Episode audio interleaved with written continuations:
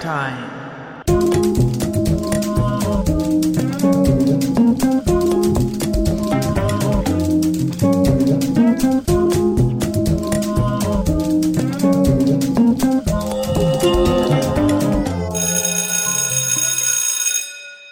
Heute soll es um das Thema Hacker und Open Source gehen als Einflussfaktor auf die Maker-Szene. Und zwar, als wir in Kalifornien letzten Herbst waren, besuchten wir unter anderem einen relativ einflussreichen Makerspace in San Francisco, und zwar Noisebridge, mit denen wir auch noch ein Interview führen werden in den nächsten Wochen und das auch für den MOOC noch aufbereiten. Das Interessante war dort, dass äh, man uns da erzählte, dass äh, der, das Noisebridge entstanden ist durch die Inspiration auf dem Chaos Communication Camp. Das fanden wir doch sehr erstaunlich. Wir reisen also nach Kalifornien und finden dort Bezüge zu einem deutschen Camp und damit sind wir mitten in dieser Hacker Open Source Szene gelandet, die hier in Deutschland ja sehr weit verbreitet ist. Also das ganze Thema jetzt hier zu sortieren, kann ich mir nicht zumuten. Das ist im Grunde kann man da eine ganze Dissertation drüber schreiben und mehrere Jahre drüber forschen, um das das kompakt in zehn Minuten auf den Punkt zu bringen. Ich versuche hier nur mal zusammenzufassen, was meine Recherchen rund um dieses Thema im Rahmen dieses MOOCs erbracht haben. Und zwar bin ich auch erstmals, man mag es nicht glauben, aber ich war erstmals in der Seabase und zwar ist die Seabase sozusagen der Kern, das Mutterschiff aller Hackerspaces. Mutterschiff deshalb, weil es beruht auf einer sage. Die haben also wirklich ein Storytelling, das ist absolut grandios. Das ist das Buch zu 20 Jahre Seabase, habe ich mir dort gekauft. Gibt es in Print, kann man dort bestellen. Allerdings gibt es auch nur als Print. Ist aber auch wunderbar, wunderbar illustriert. Ich glaube, ich werde es irgendwann im Laufe des MOOCs versteigern oder keine Ahnung, auf jeden Fall wieder weitergeben. Man kann die Zusammenfassung in einem Video sehen, was äh, die Seabase-Mitglieder, Vereinsmitglieder auf dem Chaos Communication Camp 2015 gehalten haben. Äh, äh, haben sie äh, auch mal so zusammengefasst und im Grunde ist das eine Zusammenfassung dieses Buches. Kann man sich anschauen, werde ich unten verlinken. So, also die Seabase ist ein Hackerspace hier in Berlin und äh, es beruht auf einer Sage, irgendein Raumschiff, was vor, was weiß ich, ich habe es noch nicht so ganz genau verstanden. Es ist irgendwie vor viereinhalb Milliarden Jahren gestartet, ist aber dann irgendwann in der Zukunft gelandet und auf dem Weg dahin, glaube ich, hier in äh, da, wo jetzt Berlin ist, sind sie, äh, ist es abgestürzt. Ja, das sieht dann so aus und das ist der Turm, den man äh, heute als Turm auf dem Alexanderplatz, als Fernsehturm kennt. So ist deren Narration und unten drunter liegt halt dieses äh, Raumschiff und die Seabase,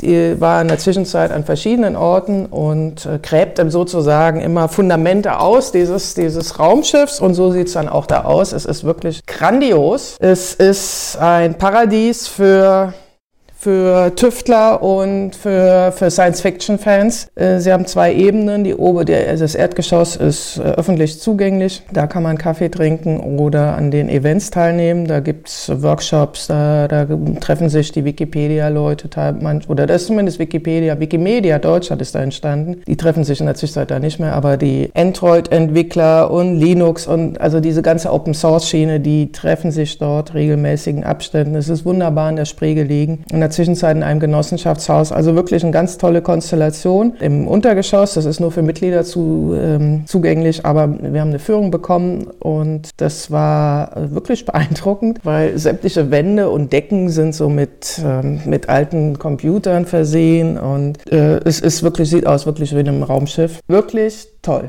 Also es ist eine ganz eigene Welt. Voll bestückt mit lauter Nerds, wie man sie sich vorstellt. 80 Prozent der Vereinsmitglieder sind Männer. Man kann aber Mitglied werden dort. Es gibt in der Seabase, in dem Verein sind 600 Mitglieder in der Zwischenzeit vereint. Äh, ja, das ist sozusagen die legale Ausprägung. Und äh, sie sind auch natürlich sehr eng verbunden mit dem Chaos Computer Club, bauen auch immer eine Entität dann im Rahmen dieses Chaos Communication Camps auf. So, und dann sind wir also wieder beim, beim Noise Bridge San Francisco, über die wir im Grunde dann wieder zurück. Die freuten sich und sagt, ach, ihr kommt aus Berlin, wie schön ihr seid. Äh, Berlin ist sozusagen die Inspirationsquelle für uns. Das fanden wir ja doch, da mussten, mussten wir jetzt auch mal zur Seabase gehen. Alles wunderschön und ich frage mich, warum ich nicht schon längst da gewesen bin. Aber egal. Also diese ganze Hacker-Szene, äh, damit sich zu beschäftigen, äh, Ursprünge irgendwo auch zwischen Hippie, Punks, Free Movement, diese ganze Open Source Geschichten, das alles fließt damit ein. Man kämpft für eine gerechte Welt, kann es sich natürlich auch insofern leisten, weil äh, das Gros der Menschen, die dort in dem Verein äh, vereint sind, sind äh, Computerspezialisten oder zumindest technologieaffine Menschen. Und die sind natürlich sehr nachgefragt in der heutigen Zeit. Und insofern haben die meisten da einen ähm, relativ gut bezahlten Brotjob. Und wenn sie dann Feierabend haben, dann geht man in die Seabase oder wohin auch immer und trifft sich und hackt die Welt zusammen. Ja, in der Zwischenzeit auf der Basis dieser Seabase, die Seabase ist also insofern da ähm, sozusagen die Inspirationsquelle für ganz viele Hackerspaces weltweit. Und es gibt in der Zwischenzeit laut hackerspaces.org 2119 Hackerspaces überall allen möglichen Ländern, von Albanien bis Jemen. Und davon sind 1332 aktiv. So, und die Seabase wird also immer so als das Mutterschiff wahrgenommen. Und äh, da lebt man dann, also in diesem Raumschiff lebt man dann quasi diese Offenheit, die Technologie und den Spaß, den Fun-Faktor nicht zu vergessen.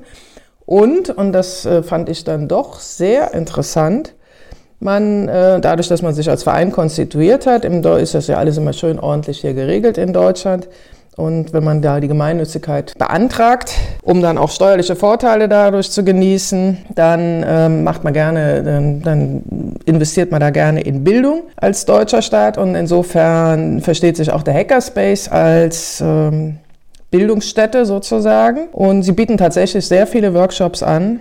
Und äh, das ist aber dann nicht so, wie man sich das konventionell vorstellt, dass jetzt da so ein Seminarprogramm, wo man sich so einbucht und passiv dran teilhat, sondern äh, dass das angeboten wird, sondern dort wird je nach Nachfrage wird dann ein Angebot geschaffen. Wenn also Menschen irgendwie der Ansicht sind, sie würden gerne XY lernen, dann fragt man rum, ob das mal einer einen zeigen kann.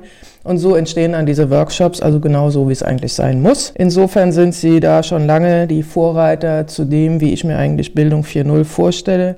Sie praktizieren das einfach so, ohne es zu wissen. Nach, mein, nach meinem Gespräch dort war man sich gar nicht dessen bewusst, wie fortschrittlich man eigentlich ist in diesem ganzen Weiterbildungsbereich, sondern man macht das selbstverständlich so, weil kann, man kann sich das gar nicht anders vorstellen. Das fand ich ganz äh, interessant. So, Noisebridge, wie gesagt, in San Francisco, ein ganz toller Ort, wo sich Menschen zusammenfinden, der wiederum ein bisschen anders aussieht als die Seabase in Berlin. Der Hackerspace Noisebridge ist eher, ein, würde ich sagen, in der Zwischenzeit, nachdem ich viele besucht habe, ein traditioneller Makerspace, wo es alle möglichen Gerätschaften gibt, die man so nutzen kann.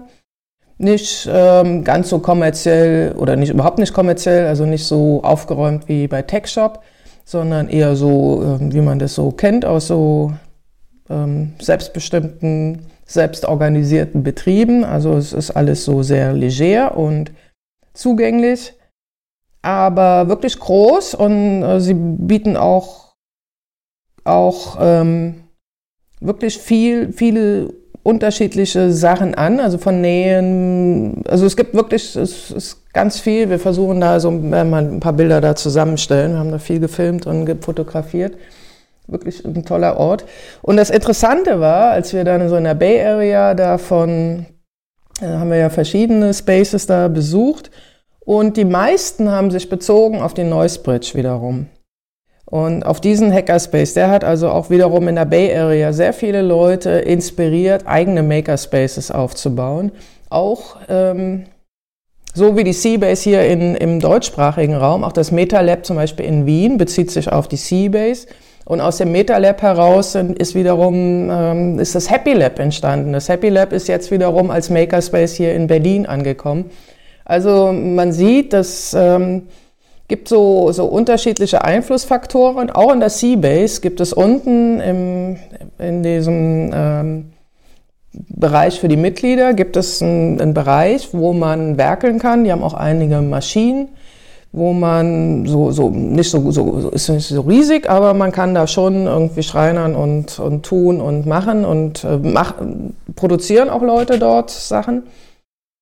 Ähm, aber es ist halt nicht primär in meinen Augen so in so ein Makerspace, sondern man setzt, man ist eher so, also der, der Computer ist da doch eher im Vordergrund in der Seabase. In, bei Noisebridge eher, ist eher wirklich das Haptische da im Vordergrund, nach meinem Eindruck. Und ähm, die anderen Spaces in der Bay Area waren auch, also das wurde dann immer mehr in Richtung, ging das immer mehr in Richtung Makerspaces, dass man halt wirklich etwas schafft, um äh, eventuell daraus auch ein Business zu machen, wobei das je nach, je nach Positionierung nicht so sehr im Vordergrund steht. Also wir haben im Grunde, wenn wir das so mal beobachten, haben wir auf der einen Seite halt wirklich diese, ich würde jetzt fast sagen, anarchistischen Spaces, die ähm, eher so auf der Community und politischen Arbeit, würde ich immer sagen, politische, netzpolitische Arbeit äh, so im Vordergrund stehen und ähm, da sehr viel äh, Community-Arbeit leisten. Und dann haben wir auf der anderen Seite des Extrems haben wir halt diese kommerziellen und äh, eher auf Entrepreneurship fokussierte Makerspaces wie Tech Shop und so weiter. So, und in, auf dieser Bandbreite zwischen dort, zwischen dem anarchistischen und diesem kapitalistischen, da spielt sich im Grunde alles ab. Als wir dann dort waren, als mir das dann so bewusst wurde, dass wir einerseits diese Einflüsse haben vom Burning Man, dieses ähm, Ausleben im Grunde von, von diesem Freiheitsgefühl und auf der anderen Seite die Hacker, diese Hacker-Szene, die natürlich auch eine gewisse Form von Ausleben von Freiheitsgefühlen ist. Das sind im Grunde so die zentralen Schienen, über die die Makerspaces im Grunde befördert werden. Und das finde ich eigentlich eine ganz interessante Entwicklung. Und ich glaube, da gibt es auch kein richtig und falsch, sondern da äh, irgendwo dazwischen positioniert man sich, je nachdem, wie, wie man so gestrickt ist und, und in welchen, in welchen ähm, Arbeitsverhältnissen man selber auch steckt. Ne? Es gibt also die einen, die, die es nicht nötig haben, was selbst aufbauen zu müssen, sondern die sich gut so über Wasser halten können in dem bestehenden System. Und es gibt die anderen, die äh, notgedrungen mehr oder weniger oder weil sie Lust haben oder eine Idee haben, sich da reinbegeben und selbst was aufbauen. Das ist im Grunde das Spektrum. Ja, und das wollte ich euch mal hier kurz aufzeigen. Bis dahin, bye bye.